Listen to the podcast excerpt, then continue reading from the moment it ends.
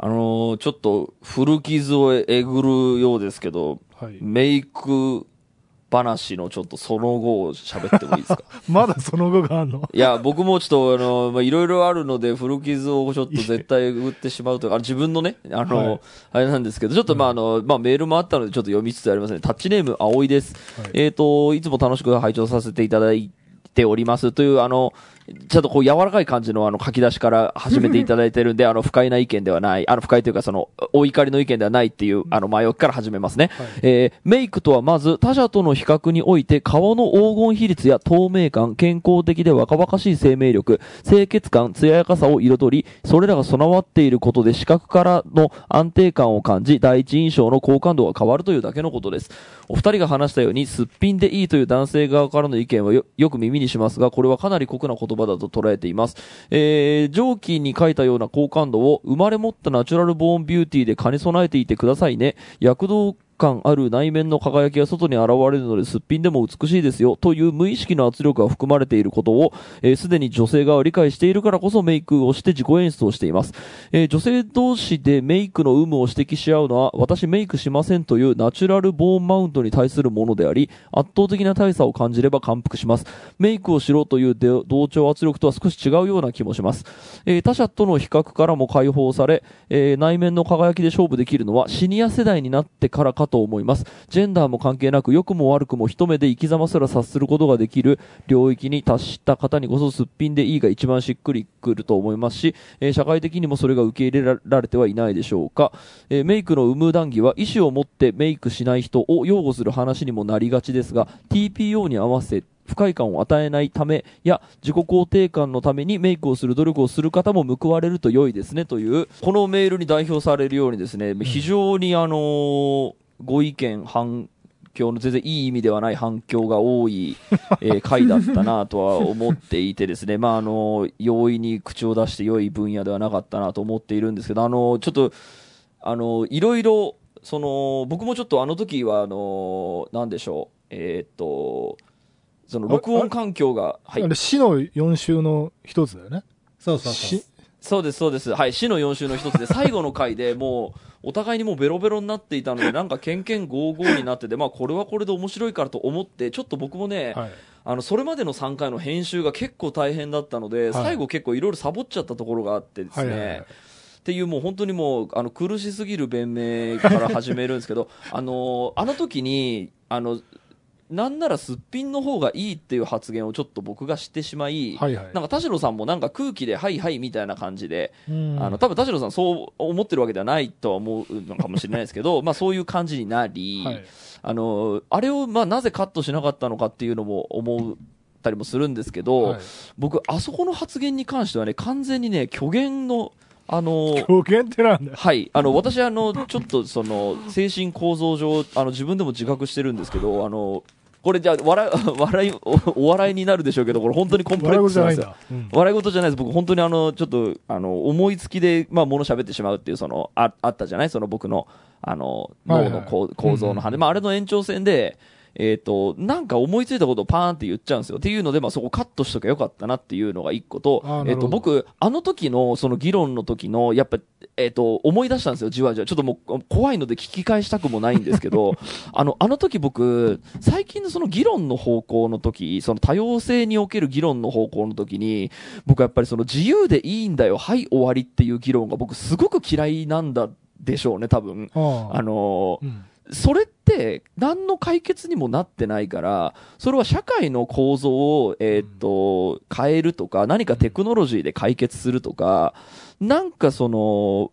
そういうことを話さないと議論にならないのに、自由でいいんだよ、イエイみたいな感じで終わっちゃうのすごい嫌だなって多分話し始めた時に思った、だと思うんですよね。はい。ここまで大丈夫かな間違ったこと言ったあの、そのメイクをするしないに関しては別に何でもよくないっていうのは多分僕思っ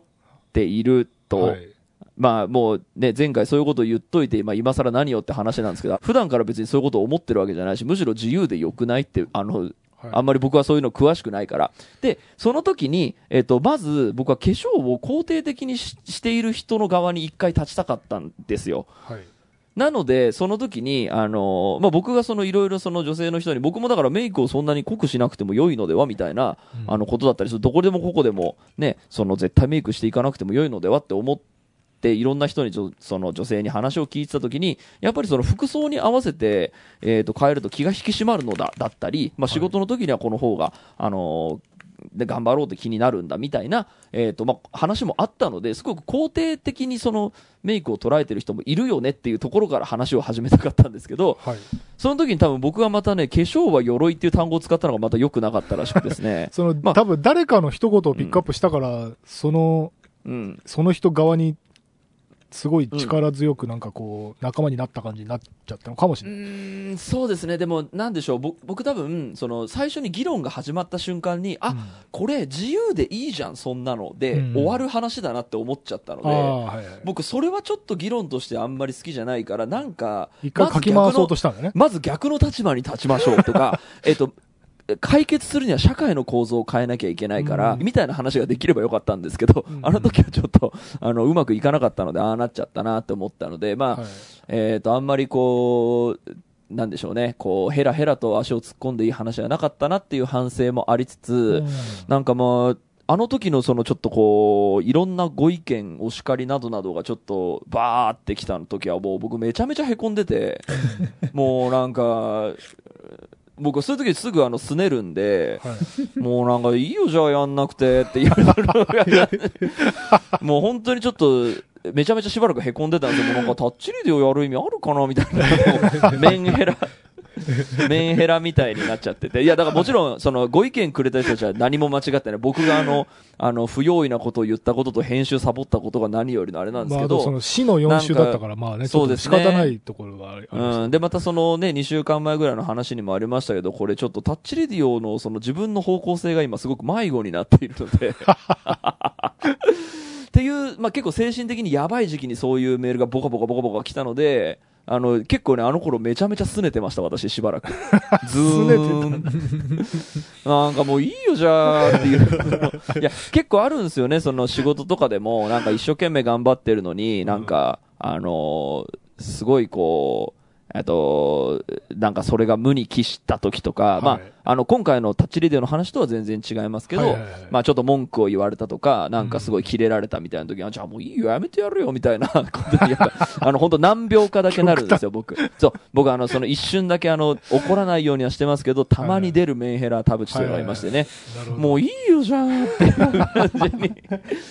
まあ、なったこともあって、ちょっとね、思い返したくなかったですけど、あの、まあ、勇気を持って振り返ってみると、はいあの、やっぱりまずきっかけになったのは、あの、まあ、そういう議論になりそうだったからっていうのと、あとやっぱ普通に虚言癖出たっていう、あの、一番やってはいけないことをやったなっていうのをすごく思っているので、なるほど。っていう思います。何か、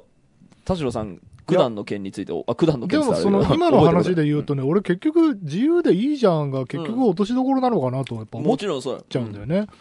でその、うん。僕はその自由でいいじゃんにするためには社会の構造とか上からの受け入れとか、その、メイクに対する社会のイメージっていうのをうん。調整し、チューニングしなきゃいけないと思うので、そのためにできる行動って何でしょうっていう、その話、例えば上司に掛け合うとか、ちょっとそのルール変えませんみたいなことをす、をする方っていう話をする方が僕建設的だと思うんですけど、いや、でもね、だからその、そこで俺結構ね、やっぱ日本社会の同調圧力みたいなところに結局立ち戻ってくるのかなと思うんだけど、あのー、SNS とかでもたびたび話題になる、こう、マイノリティの声を聞き入れてくださいみたいなのあるじゃない。うん。うん。うん。あのーまあ、例えば、えー難病でね、こう、なんなんか、こう、そういうステッカーみたいなのを貼って周りにアピールするとかさ、うん。あのえっ、と、まあ、妊娠中ですとか、あのーまあ、いろいろあるじゃない、その、うんうん小さい子供が乗っていますとかさ、うん。あのーそれもさ、表明することによって逆に、こう、疎外感が生まれるから嫌だっていう人もいたり、そうね。あのーで、結局そのメイクに関してもさ、じゃあ、う上司に掛け合うっていうのがさ、それでこう、なんて言ったらいいの？クーデターというか、なんかこう、うんスト、ストというか、なんか、なんかこいつ鼻につくなみたいに思われたくないから言い出せないみたいな。まあもちろんねこううん結局、社会構造ってもうそっからもちろんい。言いにくいみたいなところからスタートしてるから、もちろんそうです。うん。だから、なんかその、社会構造を変えるアイディアっっていうのがちょっと、俺はあんまり漠然とこう出てこないんだけど、まあ、確かに。僕もパッとは出てこないです。そう、ただ俺がそそのあの放送の時に言った、なんか、いや、俺の知ってる、なんかこう声優さんとか声が勝負だから別にノーメイクでも来る人いるよっていう話は、なんか一つの例として、なんつったらいいのかな、その、結局投稿してくださってる方も、自分の身近な例しか知らないと思うんだよ。うんうんうん、で、俺は自分の身近な例を言ったっていう話で、はい、それは当然もうメイクして当たり前の、うんうん。あのーコミュニティもあるだろうし、うんうん。全然気にしないコミュニティもあるだろうし、うんうんうん。いろんなコミュニティがありますよねっていうこと。うんうん。の一つを、ただ僕はエピソードとして話したっていう感じで、なんか、その一般論に置き換えるのがこれね、難しいと思うんだよ。だって、それこそ肌荒れがどうとかっていう人もいるしさ、うん。あの、ナチュラル、ナチュラル思考の人から、その、なんていうの？それこそメイクは鎧っていう人まで幅広いわけじゃない？だからまあ自由でいいんじゃんってことに結局落ち着くんだけうんど。もちろん私もそう。もちろん私、あ、思うけど、あの、なんかね、えっ、と、私がちょっと不用意に使った、あの、化粧は鎧なのだっていうことを、うんえっ、と、言ったことに関してなんかね、えっ、とね、化粧はね、娯楽だと思いますっていうメールが来た時に、僕結構腑に落ちたんですよね。あの、やっぱその自分を楽しむための、自分の気持ちが上がるための、そのツールとして使っている人からのメールだったんですけど、はい。多分そういうことをもしかしたら言いたかったのかもしれない。ちょっと語彙が足りなすぎて、ちょっとそういうことにはなりましたけど、いや、ね。だからそれもさ、じゃあ、その、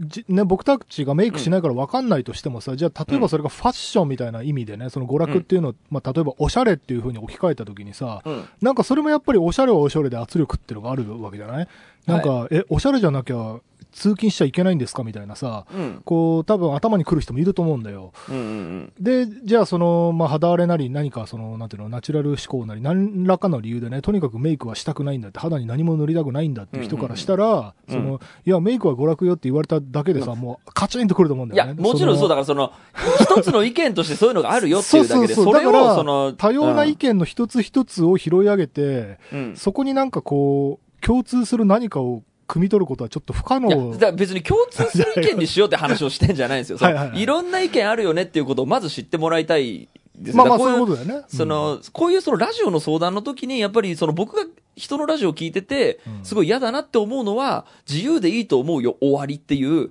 ああ、はいはい、わかったわかった。だからあの、当たり障りない。そう。で、言っといて、でも、それってものすごいポジショントークに過ぎないし、なんかその綺麗事を言って、なんかそのお互いがその、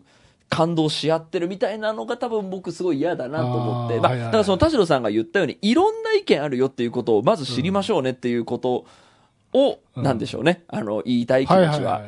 あったのかもしれない。だから、その、化粧じゃないかもしれないけど、私だからその、えっ、と、髪をセットして行くときとか、うん行かない時とかあるんですよ。で、はい僕だったら何かなと思った時それだったんですよね。う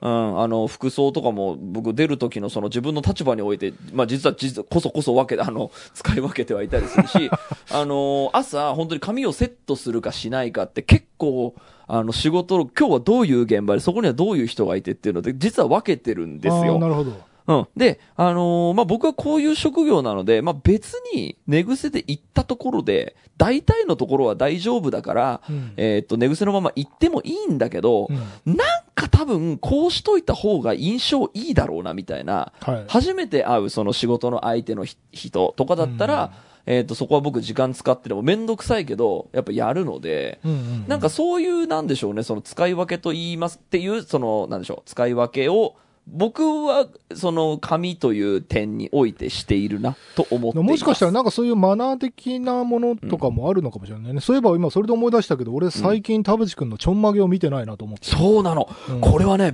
僕もね、えっと、見てないでしょ？見てない。だからい意図的に避けてんだろうなとは思ってたんだけど。えっとね、それもあるんですけど、なんかね、最近ね、ちょんまげにしたくならないの。なんででしょう？わかんないけど。、あで、俺はね、これ全然、あの結構拍子抜けする答えなんですけど、はい髪の切り方をね、実は変えてるんです。あ、そうなんだ。はい。あちょんまげできない？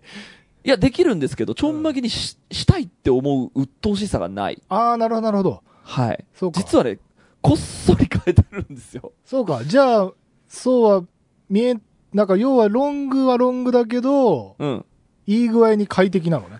そうなんですよ。だ俺もね、最近ふと気づいたの。ちょんまげ最近してないなと思って。ああ、そうかそうか。俺そういうマナー的なことかと思ったらそうじゃないんだね。うんでも、えっ、と、まあ、ちょんまげに、えっ、と、しないで、まあ、すなんだろう、ちょんまげにしなくて済むんだったらそっちの方がいい場所ってやっぱあるじゃないですか。あ そうね。僕あの、前も話したかもしれないですけど、高いソファーを買いに行った時に、ちょんまげで店に入ったら不審者扱いされたんですよ。で、なんか、こいつやべえやつ来たぞって言って、あの、最初にこう、個人情報みたいなの書かされるんですけど、うんその時に予算っていうのに、一番高いのに丸つけたらめちゃめちゃ丁寧に対応してくれたっていうことがあって、その、なんでしょうね。やっぱりちょんまげって印象悪いんですよ。なんかそれだからその、YouTuber がやりそうな企画だな。そうだ、行くなよって話ですよ。だから、その、だこれをだからメイクと比較するのはちょっと失礼だと思うのであれなんですけど、僕だったらその髪一つにおいて、やっぱり、あの、ちょんまげでどこでも行けりゃいいやって思ってた時期あるけど、この場所にちょんまげで行くとまずいっていう 人生経験が、その自分のその生活をアップデートしてる。あのうん、僕は髪の切り方を変えたのはそれが理由ではないんだけど、うんえっ、と、もしかしたら、こうやったらちょんまげにしなくて済むかもなって言って自分の行動を変えて、それでその自分の、えっ、と、なんでしょう、えっ、と、自由が担保されるのであれば、はい。えっ、と、いいじゃん、髪の切り方変えるぐらいっていう 話。でこれはメイクにちょっともう置き換えるのはこれ以上、あの、置き換えるのはちょっと難しいと思いますけど、はいはい。そう、あの時に話したかったのはやっぱりその、多様性でいいよねっていう時の、うーん、なんかね、その、議論の、その最初の種のまき方が、うーん、なんかやっぱこう、いろんな意見あるねっていうところから多分僕ススタートしたいんだなっていうのいや、をいだからもうこれさ、結論もなく、スタートも終わりもそれでいいんじゃないの？もうとにかくひたすらいろんな立場を紹介して、うんあ、こういう立場もあるんだ、で、もうそれ以上進めないでしょ？そうですね。いや、だから僕は、その、その勢いで虚言が出たのも多分、パッて頭の中で、まずい、これは自由でいいんだ終わりになると思って、ああ、なるほど。ダメだっつってその先回りしたんだろうなと思うと、うんあの、まあ、もうべ、弁、弁解もめちゃくちゃ今見苦しいですけど ちょっとね、そういうことをあの、いろんなまあメールが来たっていうことは、まあそういうことなんだろうと思って、我が身をこう振り、振り返り直してね、はい、いろいろ考えましたよ。ということで今週も始めます。はい。田代智和と田淵智也のタタッチレディオ。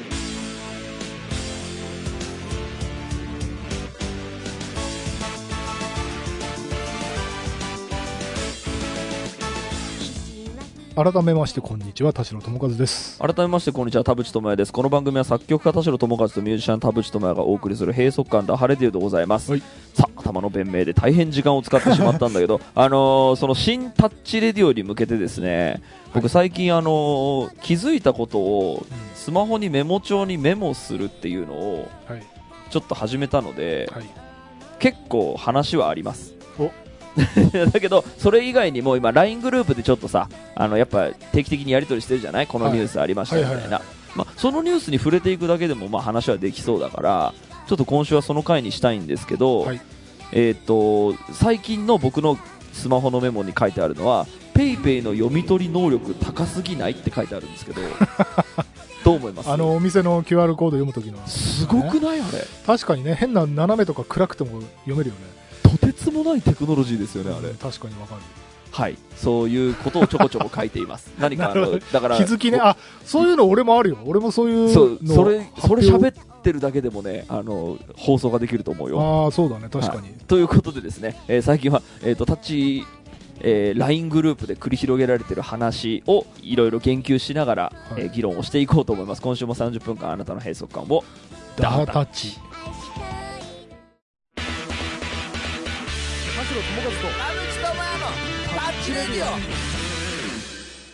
そういえば私はい。ちょっとやっぱツイッターを再開することにしようと思っています。あのあのう裏ガチが閲覧用アカウントね。なんか、デラさんも知らないうちに再開してたじゃうん。ん。え、うん寺さんさ今どうやってなはいはい。なんでなんで再開したんですか？うーんやっぱりそれなりになんていうの？あの込み入った情報はツイッターじゃないと取れないなっていう。そうね。割とそのひょなんでこれはみんな見とかなきゃいけないよねみたいなレベルのやつはあのなんですあの拾えてはいると思うんですけどこう炎上したとかねある程度こうあの注目に触れるやつはあるんですけど例えばインサイダーっぽいやつ？インサイダーっぽいやつ、もうこの業界のことをずっとツイートしてるアカウントみたいなようなやつは、やっぱツイートしかいないので。そうなんすよね。うん。ってなるとあのやっぱ自分がそれなりに掘ってきたツイッターのリストっていうのは、うん。やっぱちゃんと見と見見ときたい情報出てきてるなって感じがしてあの戻りました。戻りましたというかね。まあ減らしましたが戻戻 そう。僕もだからその知人関係とかでなんとなく、あの、まあ別に相互フォローとかじゃないんだけど、裏垢だから、あの、そういう人たちは全部ミュートして、その必要な情報だけ見るアカウントとして再生させようかなと思っていて、あの、僕はね、その再開しようと思ったのはやっぱり語彙力が落ちた。めちゃくちゃ。あの、あとやっぱりその、いろん、それこそさっき言ったいろんな人の意見があるよねっていう、えーっと、そのソース集めが、あの、しなくなったので完全に。うんだからその語彙も含めてそのなんだろう心的にも結構貧乏になったなっていう感覚があって。そのだから僕はその年始の放送とかでなんかもう今これ言語ができませんとか僕今パニクってますみたいな感じだったのは、はいはい。なんかねもしかしたら ツイッターやめてたからじゃないかなっていうのを すげえ、ツイッターすげえ逆に。言葉に触れてなさすぎて自分が発信する言葉以外うん、だからそれはね、なんでしょう、人と話すときにも、なんか、その引き出しが、ま、ちょっとどんどん貧困になっている自分がいるような恐怖感があり、で、やっぱりその久々にそのツイッター開いてみると、やっぱりあの、僕のその好きなジャーナリストの人がやっぱいろんなニュースとかをさ、あの、引用リツイートで教えてくれたりしてたりするからさ、はこれはやっぱ見といた方がいいなと思って、い。うんっていうので再開しようと思ったりしましたよ。なるほど。さあということでタッチライングループでは何が繰り広げられていたんでしょうかいですけどはい。田代さんなんかあの目につくやつかいからちょっと紹介してもらっていい？えーまあ、僕ね、そう、最近実は自分自身も興味あって食べたりとかしてるっていう意味で、このちょっとアメリカのケンタッキーで代替肉チキン販売、うん健康と環境配慮で期間限定っていうニュース、はいはいはいはえー植物由来の原料を使った代替肉のフライドチキンを期間限定で全米で発売すると発表っていう、えっと代替肉大手のビヨンドミートこれよく聞くね。最近ビヨンドミートと協業し専用に開発された代替肉。まあだからチキンっぽい代替肉ってことなんだろうね。で KFC とビヨンドミートは2019年からテスト販売していて好評だったため全米に拡大。価格は810円ぐらい、うんえーまあ、アメリカのだからまあ7ドルぐらいってことね。うん。でアメリカは、えー、と健康志向と環境保護への意識の高まりを受け、えー外食チェーンが結構代替肉の取り扱いを増やしている。でバーガーキングとかスターバックスとかっつって。で実際僕もあの日本のねバーガーキングでも、あのーこれビヨンドミートじゃないんだけど、えっとプラントベースワッパーかとかねああるの？日本にも。バーガーキングあるよ。あそうなんだ、うん。はあ。とね、えっとね、まだ食べてないんだけど、えっと、どこだっけな、モスバーガーだっけかな？あ、違う、うんうん。えっと、フレッシュネスバーガーかな？あ、うん。でもあるんだよね。なんか、その、一つ一つブランドが違うから、その、食感が違う、どれが好みかみたいなものものはちょっと人によると思うんだけど、うんうん。で、あとは、あの、ドムドムバーガーのなんか別ブランドで、えっと、厚揚げバーガーみたいなのがあるんだよね。ああはいはいはいはい。うん。うん。っていうなんかそこら辺俺も興味あって日本にも早くこのビヨンドミート入ってこないかなと思ってなんかうん利権なのか代理店がないのかなんか知らないけどうん日本でなかなか進まなくてうん。ただもうアメリカではもうケンタッキーでねこれが出てきてると。へえケンタッキーフライドチキンなのにだ。そうなんだよ。でねこれ俺そうこれでまずその代替肉自体もそうなんだけどまずひらめいたのはやっぱりあのレトロニムっていうやつね。タッチレディオで 田淵君が出してきた、有観客ライブね。そうそうそう。無観客が出てきたことによって有観客ライブっていうね、はいはいはい。でこの鶏肉じゃないケンタッキーフライドチキン、うん。これななんて呼ぶなんて呼ぶのだ？代替肉フライドチキン。でチキンじゃないんだよ。だからチキンじゃないものをうん。なんだフライド代替肉？どうすればいいんだろうね。ビヨンドだからそうね。でしかもビヨンドミートっていうのは、えっと、これ会社の名前で、うん。まあ、肉の向こう側っていうなビヨンドっていうことなんだけど、ここはチキンだけどさ他の店では多分ビーフ風のビヨンドミートとか、うん。あのポーク風のビヨンドミートとかも作ってると思うんだよ、うんうん。だからなんかフライドビヨンドミートみたいなのも多分違うと思うんだよね。フライドビヨンドチキンっていうのもなんか、なんだろうな。そうね。なんかちょっと遠くなっていくというか、これはまず代替肉っていうものにうん、多分ネーミングが必要なんだけど、あのこういうのを嫌う人たちはフェイクミートって言うんだよ。はいはいはい。でフェイクミートはさすがにひどいじゃん商品名として。うん確かにね。偽 偽肉っていうのはちょっうん。と失礼だし、うん。これどうなるんだろうなってちまあでもネーミングさえうまくいけば、えっ、と田代さん的にはこのえっ、とニュースに関しては割とこう肯定的にというか、そうで新しい時代来たなみたいな。うん。うん、あとやっぱりその動物愛護的な話とは別でその、うん。まあ、人口に対してそのちゃんと食料が供給できるのかみたいなところで今、大体大きくこの代替肉ともう一つはあの昆虫食うん。がそのプロテインの供給源としてつって世界中で結構注目されてるじゃない、うんうん。で昆虫の方もなんかパウダーにしてこうなんだろう何かに練り込んだりとかっていうのも進んでるんだけど、この分野はやっぱりその動物を食べなくてもいいっていう選択肢が生まれるからうん、結構未来へのなんか一つのそうっすよね。まあ、うん。まあ、だから本当に、なんでしょう、ハンバーガー屋さんとかにも、どこにでも再現、なんかサラダ屋さんとかにも、あの、ビーガン向けのみたいなのがさ、うんうんビーガンマークがついてて、うん。えっ、と、それを頼めば、えー、と食べれますみたいな、うん。まあ、それこそその多様性に配配慮したうん。その、ね、メシアが出てくるのはななんも時代の流れとして何ら不思議ではないから。そうなのよ。まあなんでしょう、えー、と時代の流れにやっぱりケンタッキー合わせたんだなっていう感じがするかな。そうね。で、うん。早いなっていうのもあって。そうですね。うん。ででケンタッキーフライドチキンってさもううん。店名にチキンが入ってんじゃんうん。それがすごいなと思ってあの例えばマクドナルドとかってあの、ビーフバーガーとかが店名に入ってないじゃん、うあんのビーフとかそのポークとかチキンとか言ってないじゃん、うん。でケンタッキーは名前にチキンが入ってうんるのにチキンを出さないわけだから、いやだから、うん、もう店名なんかなんなんだっていいみたいなその店名なんてあくまでその看、ね、文字通り看板なわけだから。いやだからここでね、うんそのレトロニムの話に戻ってくるんだけど、うん。その例えばさ携帯電話っていうのはさもともとうん。電話するためのものを携帯電話と呼んでてそれが省略されて携帯になったわけじゃない、でそれが今スマホになってさ今もうほとんどの人が電話してないじゃん。はい。だからもうあの端末は電話機じゃないんだよね、うん。電話のできるあのパソコンみたいな。パソコンみたいな感じなわけじゃない、うん。だから KFC もあのあなんだろうチキンだけを出すわけじゃない店になるわけだから。あうん。そうするとどうなっちゃうのかなっていうのがちょっと。いやでもなんでしょうその例えばじゃあ電話とかに関しても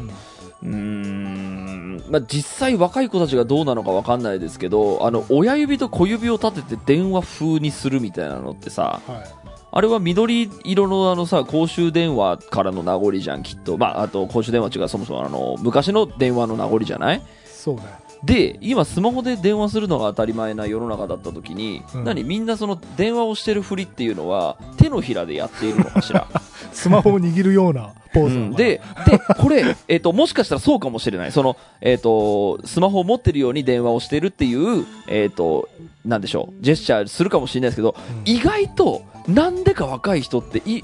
その、なんでしょう、電話っていう、その親指と小指を立てて電話みたいなことをする人も、なんでかいるみたいなのってなんかありません？えっ、と、うんうんうん電話の話以外でなんかそう記号として残っててそれが若い子にもそのまま受け継がれているみたいな、まうんあ、それこそあの B 面とかもそうじゃない？その、はいあと早送り巻き戻しもそうだけどさ。うんうんそのえ言葉自体はもう死んで古いものになっているんだけどその若い子は何でか使ってるみたいなのってあって。でそれって、ケンタッキーの話で言うともう記号になってしまえばもうフライドチキンかどうかってどっちでもよくないみたいな 話としてその若い子たちその代替肉を好んで食べる、えー、と人たちが別にフライケンタッキーフライドチキンという名前にクレームさえつけなければ別にそのまんまでいいんじゃないのっていうまあ気はするけどね私、ううん。ケンタッキーもケンタッキーであやべフライドチキンってつけちゃったけどどうしようみたいなことに対する説明責任はもう置いといて いやいやもう時代的に代替肉でしょっていうことで代替肉をいち早くその、えー、とファストフードとして提供しましょうっていう、はい。ある種企業努力なわけだから、そうね、俺、うん。あとね、今一個ね、またちょっと別の、前に話した話と、これもしかしたら、なんかリンクするなと思ったのが、俺、バターの話したことあるじゃん。んあの、なんかバタピーにマーガリンを使ってるっていう話ね。で、意外とこれもしかしたら数年後に問題になってくるかもなって、ちょっと今一瞬思った。なんか、はい何例えばね、ここにスターバックスも、えっと、去年あ2000年、2020年から代替肉ソーセージを使った朝食用サンドイッチを投入って書いたんだけど、はいはい。代替肉ソーセージってさ、そもそもソーセージもさ、何肉入ってんのかよくわかんねえはいはいはい。ソーセージがあるじゃん。結構うん。原材料見たらさ、うん。あの鶏肉、豚肉、なんとかって結構なんかいろんなものが入ってたりして、うんうんはいはい。あ、これそういうソーセージだったんだみたいな驚くことあるんだけど、うん。それがさらに代替肉ソーセージっつってさ、もうもはや肉じゃないとか、うん。なんか、で、いずれ、うん。なんか、例えばなんだろう、その、それこそドイツとか、なんかそのソーセージを大事にしてる文化のあるような地域からさ、そんなものはソーセージじゃないみたいな、うん。そのマーガリンをね、使ってんのにバタピーって呼ぶなみたいな、うんうんうんなんかそういう運動が起きそういや、あの、だからそう、運動が起きてクレームが入ってっていう大きな力が働いた時に初めて検討すりゃいいんじゃないのっていう感じは。まあまあそうね。する。こここまでは今未来を、ま、俺たちは体験してるわけだからね。ね、その、悪いことないんじゃないのっていう気持ちで、まあ、素直に受け入れるで、なんかいいニュース、いいニュースなんじゃないかなってうんなんかちょっと面白そうと単思って純にうんそれね、僕も見た時に、やっぱケンタッキーとかスターバックスって動き出し早いなっていうので、結構すごいやっぱ感心しましたね。すごい、やっぱり一流企業がこういう動き出し早いと、僕すごく嬉しくなりますね。はい。はい。なんか他あるニュース？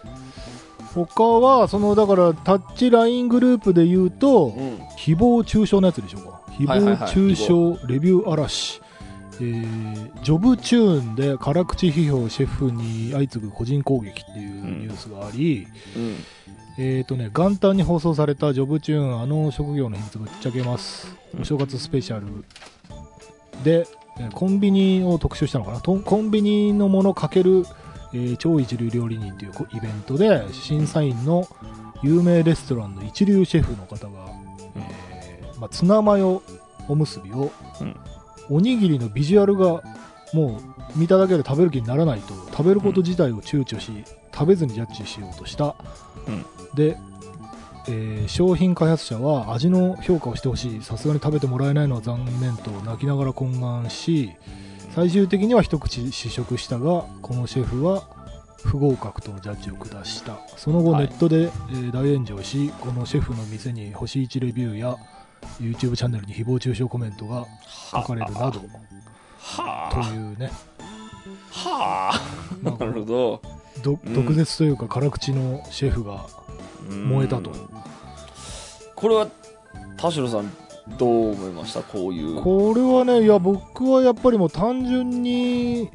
なんだろう色まあミスマッチというか多分番組の面白さ的にはねまあもちろんこの上から目線の一流がうなんか、庶民のこう見方をねうん。ケチョケチョに言うみたいなところも織り込み済みだったのかなと思いつつなんかそのまあ一流有名シェフ VS そのなんか100円ぐらいのそのコンビニおにぎりっていうところでなんかこうブルジョアと労働者の対立みたいなのを あお煽るようななんかこうね濃すい企画意図が見えてちょっとこの企画自体あんまり気持ちいいものじゃないなとも思ううんなんかシェフの前に番組の作り方これでいいのかなっていうところもちょっと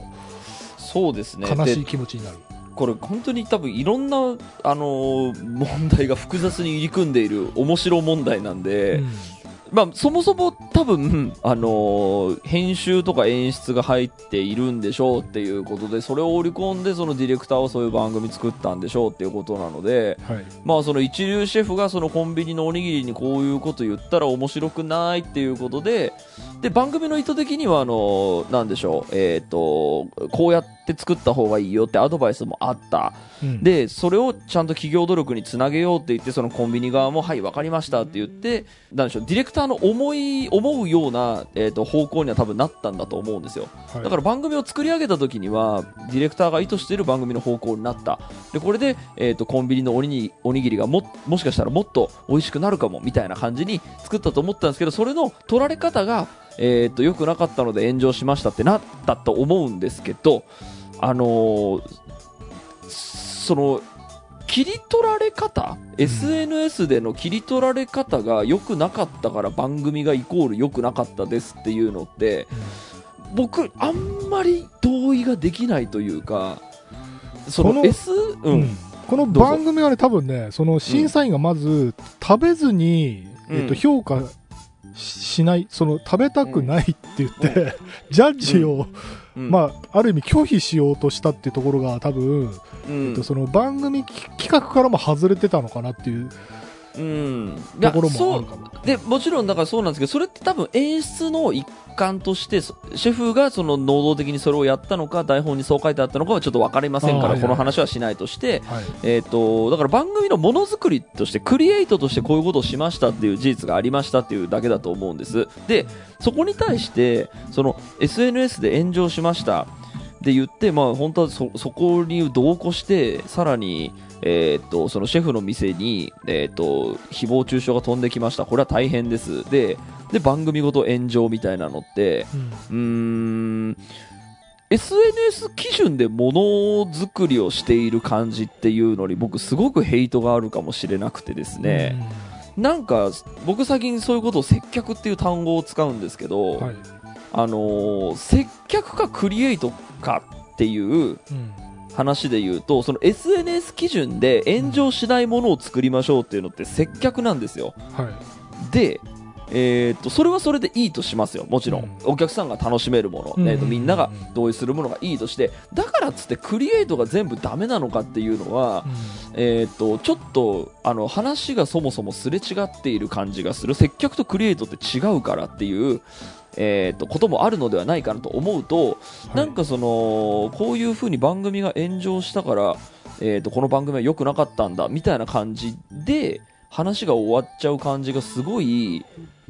えそのためにその番組って作ってんの？っていうちょっと気持ち悪さがあるなと思っていてでいろいろ調べてみるとちゃんと生放送で見て生で見ていた人たちはそんな感じはしなかったと。はあ、なるほど。うん、ちゃんとシェフはそれその後まあ渋々食ってアドバイスもしてみたいな感じで、まあ、まあそういう、まあ、ある程度そのテレビリテラシーがある程度高い人は、まあ、そういうなんだろう番組だったんだろうって言って、うんえーまあ、僕その番組ごめんなさい見てないんでちょっと違うかもしれないですけどししかもそのツナマヨネーズおにぎりはめちゃくちゃ売れたらしいんですよはい。そうなんですよ。これあの僕はアベマプライムでのあの報道番組であの聞いたんでこれもあのまた聞きの知識ですけど、えー、とだから結果的にその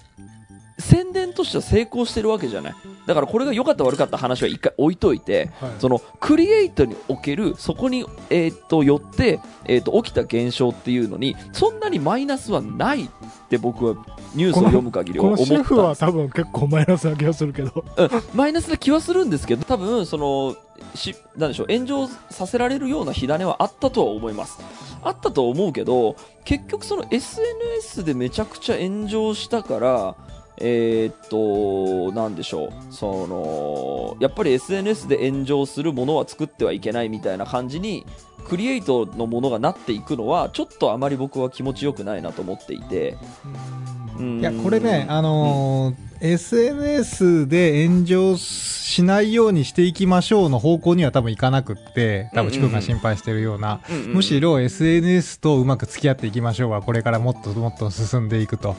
いう感じはするんですよね。で、うんうん。あの、これ別に、あの、いく、なんだろうな、この毒舌シェフが、こう、辛口なことを言うっていうのって、ほん10年以上前から川越シェフとかでずっとやってるコンテンツっていうか、うん。あの、演出意図でやってて、で、たまたままあ、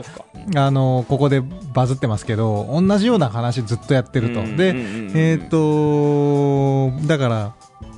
あとは、その不用意な発言っていうよりは、真摯な発言だったりすると思うんですよね、むしろ。ああ、はいはい。あの真面目にね。そう、真面目に、あの、専門職、専門職で超、あの、一流のシェフから見たら、コンビニのおにぎりなんて所詮そんなもんじゃないですか。そんな褒めるわけないというか、むしろ褒めてたらおかしいっていう感じがするんですよね。はっきり言うと、うん自分たちのプライド持って作ってる人たちが、これめっちゃうまいですよねは多分言え、思う、思うわけはないし、思うようなシェフが一流なわけはないと。いや、まあ、一流でもいいんですけど、いろんな制限があってこれなんだっていう、あの工業的な製品としての、えーっと、おにぎりをどう認めるかみたいな話と、うん。えー食品として、これが本当にあなたのレストランでだ出てきますかって言ったら出てるわけないっていう意味では絶対違うじゃないですか。だから真摯に言うと、見た目も悪いし味も悪いっていうの当たり前だと思うんですよね。はいで、それは普通にあのそういう発言をしてくれっていうスタンスで言われりゃそういうこと言うじゃないですか。むしろスポンサーに配慮してっていう発言じゃないっていう意味じゃ、あの、うん真面目にやってると思うんですよ。で、ね。うん。あの、テレビ的に、あの、どうかなっていうのって、これ、あの、同様のケースで言うと、その、えっ、と、テラスハウスみたいなやつで、うん。あの、スタジオで焚き付けたみたいな、SNS をけしかけた的な煽りのコメントがあったかなかったかみたいなところがもっとむしろ検証されるべきで、はい。要は視聴者目線線でこの VTR 見た人っていうのがスタジオにいるわけなんですよね。で、その人たちが、このシェフ辛口すぎないって言うと、視聴者はそっちに乗っかるというか、よし、こいつに石投げようぜのゴーサインが出ちゃうんですよね、その段階で。で言うと、番組の演出的にはむしろスタジオの、えっ、と、配慮みたいなやつに、なんか、それこそテラスハウスとか、ああいう毒舌系のような人が出てきて、SNS がヒートアップしかねないって時のさじ加減っていうのって、この半、うん。1年ぐらいですっごく気使うようになったなっていうのが、むしろ僕の感触で、はい。なんかね、なんか止めに入る一言が、これ台本だろっていうぐらいわざとらしいのが、結構見えるんですよね、むしろ。あの、今までのノリだったら、5人スタジオにひな壇いたら5人ともが突っ込むところに、1人だけ逆サイドの立場のやつを置いてて、それの声だけどうにかなんか入ってるみたいなうん。感じがするぐらいわざとらしく火消しに回ってる。だからむしろそれがなんか気持ちよさ的にはマイナスに働いてるんだけど、リスクヘッジとしては、スタジオはバランスの取れた議論をしてますってい言うがためのそういう、エクスキューズっぽい、えーこの人はむしろ言わされてるのかなっていう感じの、ああの、スタジオの声が入ってる。で、だから、あの、配慮はすごくするようになったなとは思うんですよ。そのテラスハウス的なその悲劇を踏まえての。うんうんただ今回のは、まあ視聴、まあ正月だからそういうのが多かったっていうのもあるし、あとこれの炎上したその最終的なトリガーが、写真の切り取りだと思うんですよね。その画面の切り取り。ねはいはい、あの、うん字幕ごとの。字幕ついてて、シェフがうんこんなの食食えないって見た瞬間にもう空空気なくすみたいな、あの瞬間の写真で、前後考えたら、えっと、なんでそういう風な見た目が大事かとか、あの、結局最終的には食べてるみたいな、さっきあの、田淵君がリテラシーって言いましたけど、これ前後の話がある、そうっすよね。うんあの、シーンの切り取りなんですよね。で、これとうん切り取って炎上したなで言うと、あの、品川で、あ、仕事楽しいです。同じこと。がニュースピックスのやつですね。そうニュースピックスの仕事は楽しみですか？そうそうそう。あれが はい超ディストピアだっつって、あの、はい。炎上したんですけど、あれも別にあの、一連の、続きがあるんですもんね。そうそう、あれの広告の一枚を見事にあの切り取ってしまって、うん。あれは切り取ったやつが本人だっていうあの、ひどい、あうん。の、面白い話がありますが、えー、そうなんだ。そう、あれ、ああの、写真上げたやつは広告主だったりするんで、あれ、あの、こう、いや、まあ、無自覚だったっていう、そこが一番突っ込みどころかもしれませんが、まあ、なんせあれ、あの、一連のやつの切り取りだったりするんですよね。だから、はいはいはいはい最終的にいくらスタジオが配慮しようが、うん。全体として1枚なんだっていう、あの、こう、なんていうの、その、うん。最後まで見ればわかるよねって話があろうが、うん。もうそれで切り取られると、うん。もう絶対瞬間的な炎上が発生してしまうみたいな。そうなんですよね。で、これは前と後ろがあるからそっちを見てなんて絶対もう後の祭りで、だから、燃やそうと思えば何でも燃えるんだなみたいな話ではあるし。いやだから、ここに関して、その何個か出てくる、そのこういう会見もあの、ちょっと雑な議論になりますけど、こういう方法をしましょうっていう時に、えっ、と、とにかく、その、頭の悪いやつから SNS を取り上げろっていうことだったり、あの、まあこれはちょっと暴論ですよ。うんあそれが、えっ、と、そもそも、もうこういう炎上、その、えっ、と、バカがって言ったら失礼ですけど、すぐ、その、えっ、と、誹謗中傷に転ずるような人たちが多く集まりそうなところには、出るなっていうこと。まあ、それはもう、あの、ほら、テレビに出ると、なんでしょう、その、見つかってしまうもの、はいはい感じみたいなのあるじゃないですか。はいだからそれと一緒で、その今回の教訓的には、じゃあもうテレビ出ないでいいじゃないですかっていうことでもあるような気がするんですね。で、これは僕別に結論だとも思ってないです。で、その時に結局、その、じゃあテレビっていうコンテンツは、その、そのテレビというハードさえ買ってしまえば、まあ大体のユーザーは無料で見れます。で、そのインターネットもほぼみんな、えっと、持っています。SNS もほぼみんな持っています。っていう場合、やっぱり、その炎上させる人たちって多分あの僕らが、えー、となんとなく知っている周りの人たちとはおよそ想像がつかないぐらい、うーん、これはちょっと人の言葉を借りて言いますけど、暇な人たちだと思うんですよね。その、炎上させたいみたいな。まあ、で、それにやっぱこう、人たちがね、うん、それであの正義感をやっぱ満たすみたいなね、ソーシャルジャスティスウォあの人たちリアーね。うんそうなんです。で、だ、だと思うので なんだそのえっ、と、で、そ、そういう人たちはやっぱりいるんです。で、はいえっ、と、その人たち、だからこの事件に対して誹謗中傷はやめましょうっていうのって何の解決にもな、ならないと思うんですよ。だって無料でつながるところでこう見てる人がいるし、えっ、と、こうやったら正義感がみ、正義感が満たせますっていう、その、えっ、と、なんでしょう。えっ、と、流れがもうできてるんだから、それは正義感発揮しますよねっていうのって、もうこれ確定事項だから、だったらこいつから SNS を取り上げるか、えっ、と、全く炎上しない綺麗な接客番組を作るか、えっ、と、そもそも炎上したくない人はテレビに出ないっていうこと。うん。っていう、なんか、あの、そう、そういうことししか、なんか導き出せねえ気がしていて、すごい不毛だなと思っていて、だから、俺これをだからこれってもう接客なのでクリエイトじゃないからそのクリエイトプロダクツじゃないのでうん。クリエイトプロダクツをしたいんだったらやっぱりここではないよねっていう、えー、と方向に行くしかない。その距離を取るしかない。そのだってこの人たちから SNS を取り上げるのは無理だからじゃあこの人から見つからないところに行くしかねえじゃんっていうなんかそういうのもひなんでしょう、えー、と導き出される回答な気もするので。俺、そのね、今うん。言ってる田淵君の、その、いろんな人がネット上にいるんだけどさ、俺、世の中の大半の人が今多分ネット上にいるんだけど、むしろテレビ上にいる人、テレビ前にいる人の方が少ない気がしているのね。うんうんうん特に視聴率とかで言うと、その、うん。うんえっ、と、ちょっと俺が思ったのは、うん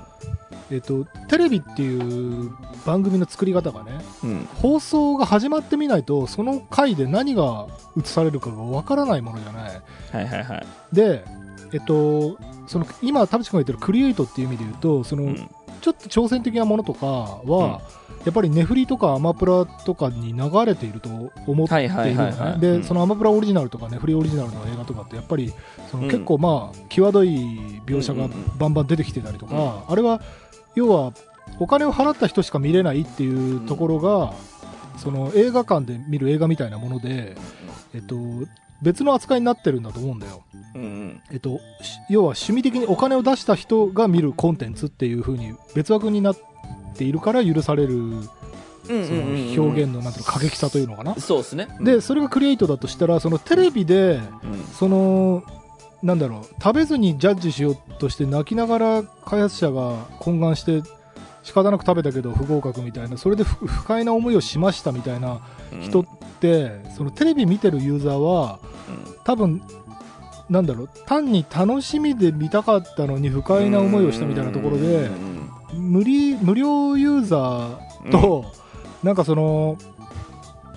それこそ接客無料ユーザーに対してうん。なんかただ気持ちいいもの出しときゃよかったのにはいはい。頑張って何クリエイトしちゃったのみたいなところのヘイトもある気がするんだよ、いやそうだからそうなるともうじゃあ多くの人が見てるところはもう全部接客しか認められないからじゃあ、えっとうん。そこに出たい人はどうぞ出ればで誰にも傷つけないようなものを作りましょう。で僕それでいいと思うんですよ、誰も傷つけないクリエイトが、えっと世の中に溢れるのはそれはそれでいい時代に合ってるから、だけどじゃあそうではいられないじゃあクリエイターの人たちって必ずじゃゃあそのメガメディアにすがりつかなきゃいけないのかっていうと別にそうじゃないでしょ？いやだからクリエイターはその、要は有料チャンネル、有料プラットフォームとかにで移行すればいいんじゃない、そうですそうです。だからそういう風に多分なっていくしもうそうなりつつあるので、うん。だから、なんでしょう、その何？若者のちょっと話スライドするかもしれないですけど、若者のテレビ離れかとか、そのなんかなんちゃら歌合戦の視聴率がなんか年々落ちて、今年は30%で、なんか、なんでしょう、ここからどう回復するかみたいなのって、いや、もうさ、そのちょっと少し時代がシフトしているので、うん。えー、とこのもともとあったそのとても素敵なそのテレビというメディアはこういうものが求められているのでこ今後はこういうものだけがきっと作られた方がいい場所だと思うんですよ。そううん。尖ったものとかもういいよ別のとこあるからっていうので、うんクリエイターはどんどん外に行きゃいいしでそうなるとそのユーザーの住み分けは起こる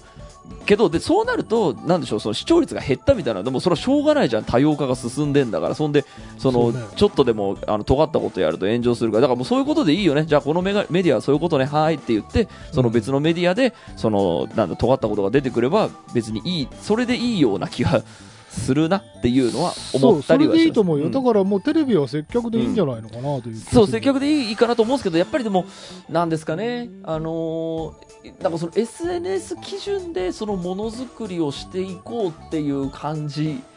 まあね、さっき寺さんそうはならないって言うって言ってくれたのかな、さっき、うん。えっと、なんか、えっと、僕がその思ってる感じ、なんかこういうニュースを見たときに、なんかすごく気持ち悪いなと思ったし、あのー改めてそのね、あの、何、事態をその追ってみると、全然そんなことはなかったみたいなうん。あのね、実際ツナマヨそして売れたみたいなことがあるとさ これじゃあ何のために炎上させたんだよみたいな。このレストランもね売れてればいいけどね。このレストランだけが一人負けだったらかわいそうだな確かにかわいいそうだね。でその ね一人負けしたレストランが、まあ、ちょっとこれは分かんないけど台本読まされた可能性もあるんですよね。なんかそのバラエティ番組のね確かにあのうん。なんか門外感が出ちゃったことによって結構あのいろいろダメージを負ったみたいな話もたまにあるけど。もちろんものづくりをする人はそこに先回りしてやらなきゃいけないことはあるとは思います。炎上しないようにこういうことはしようねってあるんですけど100%は防げないから。あとその編集の切り取り問題でいうと政治家とかでもよくあるよね、なんか、うん。そうそうそうそうそう。この前後のコンテクストを含めれば別にそんなこと言ってないのに、うん。さっき寺さんが言ってたその字幕ごと写真で切り抜かれると、うん。なんか政治家が大変なことを言ったみたいな、ね、うん。ツイッターとかでよく炎上するけど、うん。前後を読むと普通みたいな。うん。この間、あのーあのーなんだっけ、佐久間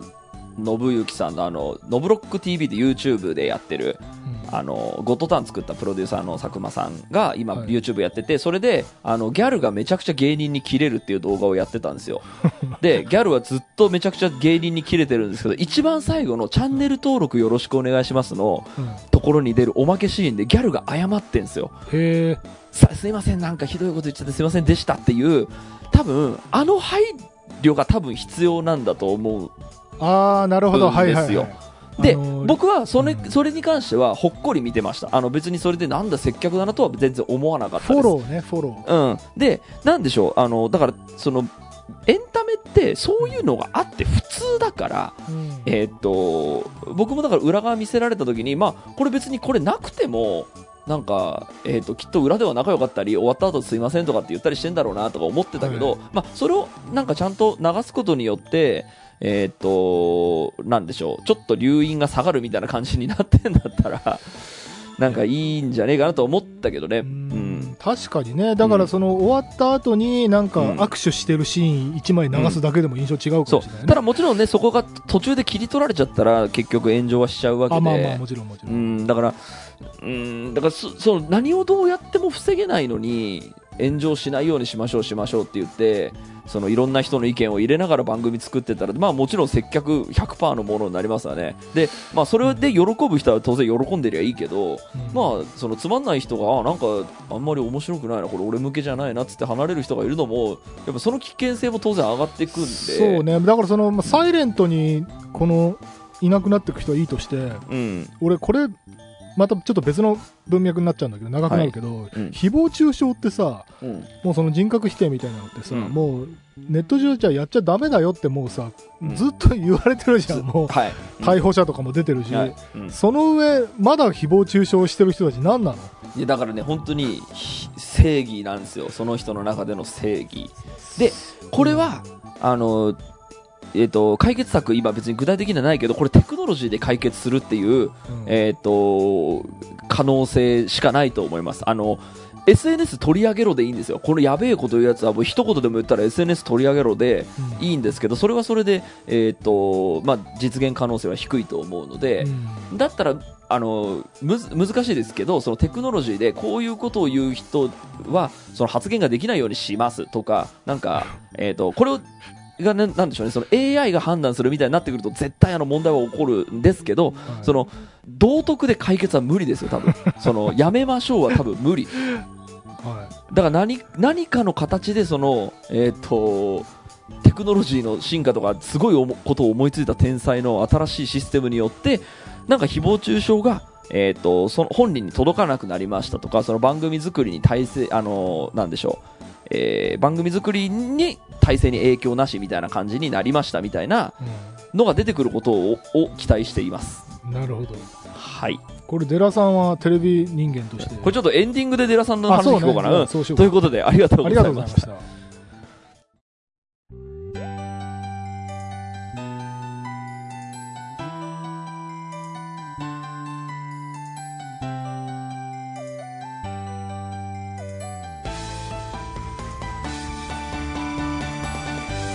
はい、エンディングのお時間でございます。今週もありがとうございまし。したた番組のご意見、ご感想、ブログのメールフォームよりお寄せください。タッチ2人に話してもらいたいこと大募集でございます。e メールアドレスはタッチレディオアットマーク Gmail.com、ACCHIRADIO アットマーク Gmail.com でございます。オフィシャルツイッターの方もぜひチェックしてくださいということではい、デラさんどうでしたか？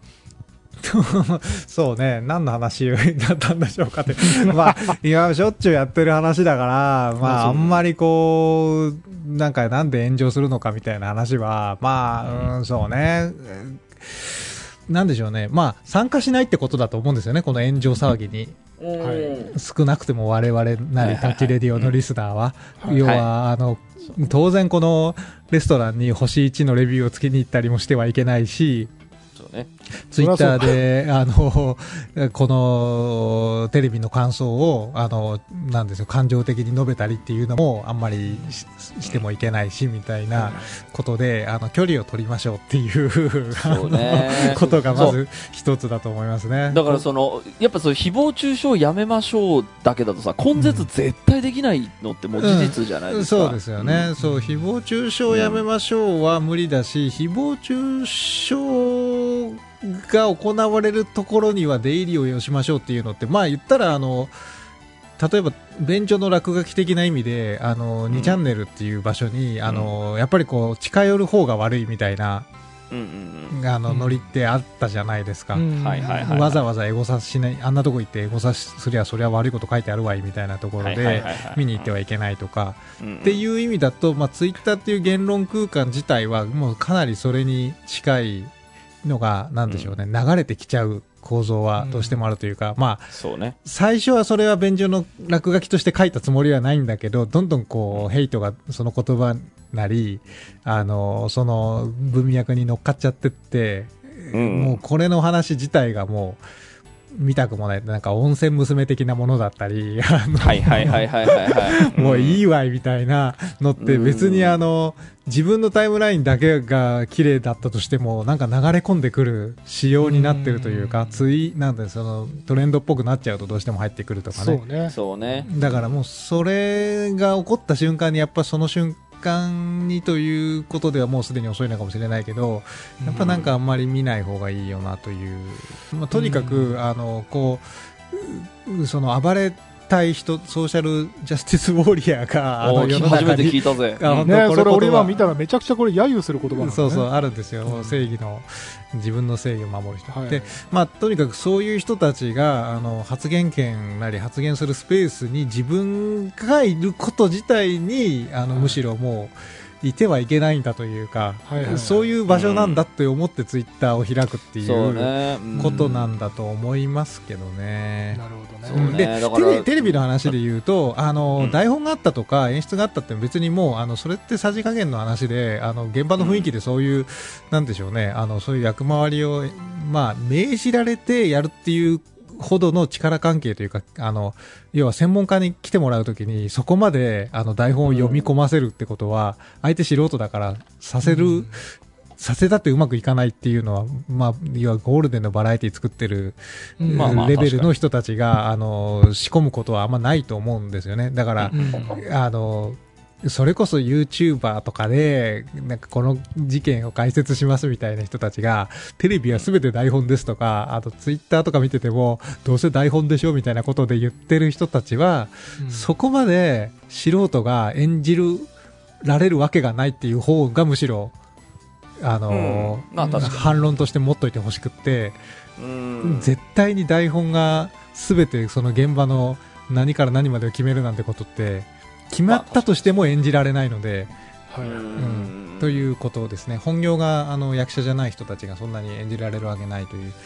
ことでいうと、うん。あんま台本があるっていうよりはむしろなんか現場の雰囲気でそんなようなことだったり、まあ本人がむしろ真摯にそれをやってるでその真摯にそれができる人をキャスティングしてるってことにちゃんと演出が効いてるっていう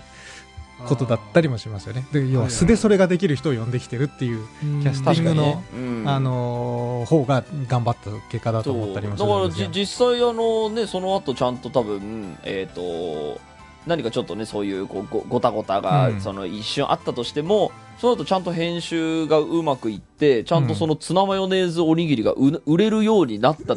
演出になったってことでしょ？だから。あそうね、あのていうか、まあ、うん。そこは、あのー真面目にツナマヨネーズを食べて、ちゃんと評価して、で、あの、で、あとね、これ、うん。まあ、番組論になってくるからあれなんですけど、うん。あの、何が見どころかっていうと、怒られ、その、権威ある人に叩かれて、泣いて、立ち上がって、もう一回、なんでしょうね、商品開発するみたいな物語を見たくて多分視聴者は見てるはずなんですよね、うん。この、あの番組自体は。はいそうね、うん。うん、でなんか嫌な思いをするために見てるわけはもう当然なくって怒られて嫌な思いもするかもしれないけど、その人たちが、まあ、頑張れベアーズ的なものでですねあの、はい。頑張って立ち上がるみたいなストーリーを期待して見てるというか、うん。そこまで描いてると思うんですよね、うん。あの番組全体としては当然。うん。うん。うんだから出る意味があるというか、スポンサーも、あの、自分がそうやって、最初は叩かれても、それに対して、こう、あうん。の、商品開発頑張りますって、やり直しますみたいなことで、要はん、アドバイスをから、なんですよね。うん。うんまあ、ファイトクラブ、ガガチンコファイトクラブぐらいの世代からずっとやってるわけですよ。もうずっとね。うん。あの、ラーメンの佐野さんぐらいからずっとやってるわけじゃないですか。ね。厳しく指導して、負けるかって言ってやってるっていうの、それを、あの、スポン、なんだ、スポンサーっていう、本当はそんなことあの、立場上言われない人たちがやってる。あの、佐野さんの時は、うんあの、貧乏うなんお店の店主だったりして、あの、ああはいはいありましたね。貧乏脱出大作戦ね、そうそうだったりね、はいはい。ああいう、こうあ、りましたね。言われて当然のだらしないやつが怒られるっていう方がむしろ、なんなんですかね、身に染みることがうんある以上、もそうう、ね。あの、絶対に安全圏にいるはずの奴らが、あの、引っ張、足をこう、なんですかね、あの、叩かれて泣いてるっていう意味じゃ、むしろ大企業のやつが泣かされてるっていう構造にこう、快楽を感じてる、よっぽどこっちの方が、あの、なんですかね、歪んだものを感じますけど。そうだからそれを見たい人のための番組ですよっていうなんか分かりやすいマークがあればいいんじゃないの？そのあー。映画のあの PG13 みたいなもんでさこの番組はこういうコンテンツなのでこういう人は見ないでくださいみたいな。そうね不快な表現ありますみたいなの、そうだね、って R18 とか PG13 みたいなもんじゃんそのテレビにレーティングがないからそういういやいやいや、でもこ、この番組に関して言うと、超超超わかりやすいゴールデン番、ゴールデン帯の、誰が見てもそういう理解しかできませんよねっていう番組になってるはずなんですよ。うん。でいやそうだからあの、ここれもちょっと、そうちょっと広げると、うん。これに突っかかってるやつって、もやしにかかってるやつなんですよ。あそうでしょ？むしろ。で、はい。それって、あのー話もっと広げますけど、言いがかりつけたい、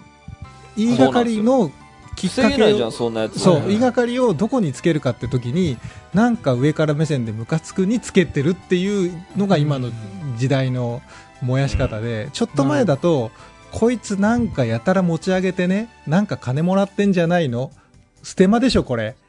絶対ステマだわ、みたいな、その、あの、無理筋ロジックみたいな、はい。うん。その強引な燃やし方みたいなのをなんか最近の炎上案件に感じるねね。っていうことで言うと、とにかく上から目線には、あいつはムカつくっていう、なんかそこが、そう、だから、うん俺の気持ちよい世の中になれっていそう人がやっぱりインターネットを持ってしまっているので、そう気持ちそいう気持ちよさがねだからなんかちょっとでも上から行くと全部燃やしていいみたいになだっていく。からやっぱその正しい批判とこうとんちんかんな批判がもうごっちゃになっていてそうそうでそう。正しい批判なんてもう絶対あの許せないそうだから今日のねその冒頭のそのねメイクのあれに関してはそのいかがなものかっていうのはやっぱ正しい批判だったと思うんですね。何度も古傷を言って申し訳ないですけど。そうね。はいはい。まあそれとえっと何でもいいから燃やしちまえっていう批判をなんかごっちゃになってるまんまで SNS はええんそのなニュース記事では炎上っていう単語でしか書かれないじゃない。評価しないから、評あの表現しないからね。でだから炎上しないようなものづくりをしましょうっていうので正しい批判に対して炎上しないようなものづくりをしましょうだったら僕別にいいと思うんですけど、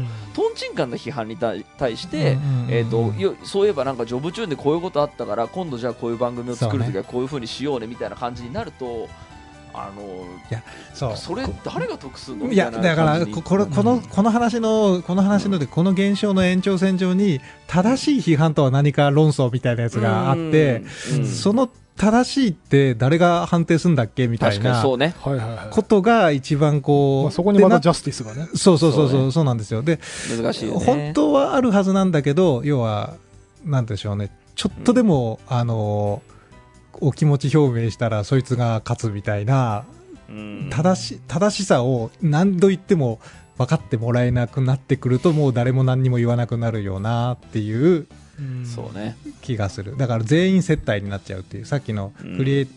ターと接待で言うと、せ接客ね。接客ね、うん、そう、はいせ100%接客コンテンツしか世の中には存在しなくなるっていいうや、そう世の中にだからなくて、だから、そのテレビっていう無料メディアだからっていうところは俺あると思うんだよ。その、あレフリとかそうそう。そうだからアマプラの自由度の高さを考えると。うん、あのだからその接客のコンテンツはそのそこの、えー、ともえー、とところにそのメディアにだけあればよくてじゃあそれ以外のその、えー、とココンテンツを作りたい人はこっちへどうぞっていう感じに世の中がその、普通に、えーとまあね。多様化していけばいいだけの話な気はするから、うそうでもなんかねそのうなんだけど。あとそううん。そういやそうそうなんですけどあのーなんなんでしょうね。どっちがゆゆ豊かかなというかなんかいやそうなんですよね。そっちだと思うんですよね、あのうん。ーいや本当ですよ、そうというぐらいかなね、その世界線を選んだのは世論ですからねっていう気もするんですよ。結局接客いやそうそう。100%のコンテンツが出てきた時にそうああ田淵君つまんね。え時代になっちゃったって言ってもいやでもその世論作ったらお前たちだからねっていう。ことにはなるんですけどね。さあ話はつきませんけれどもね、はい。何かご意見あればぜひ、えーメールいただければと思います。今週はここまででございます。はい。お相手は田代智和と。田淵智也でした。また来週。週。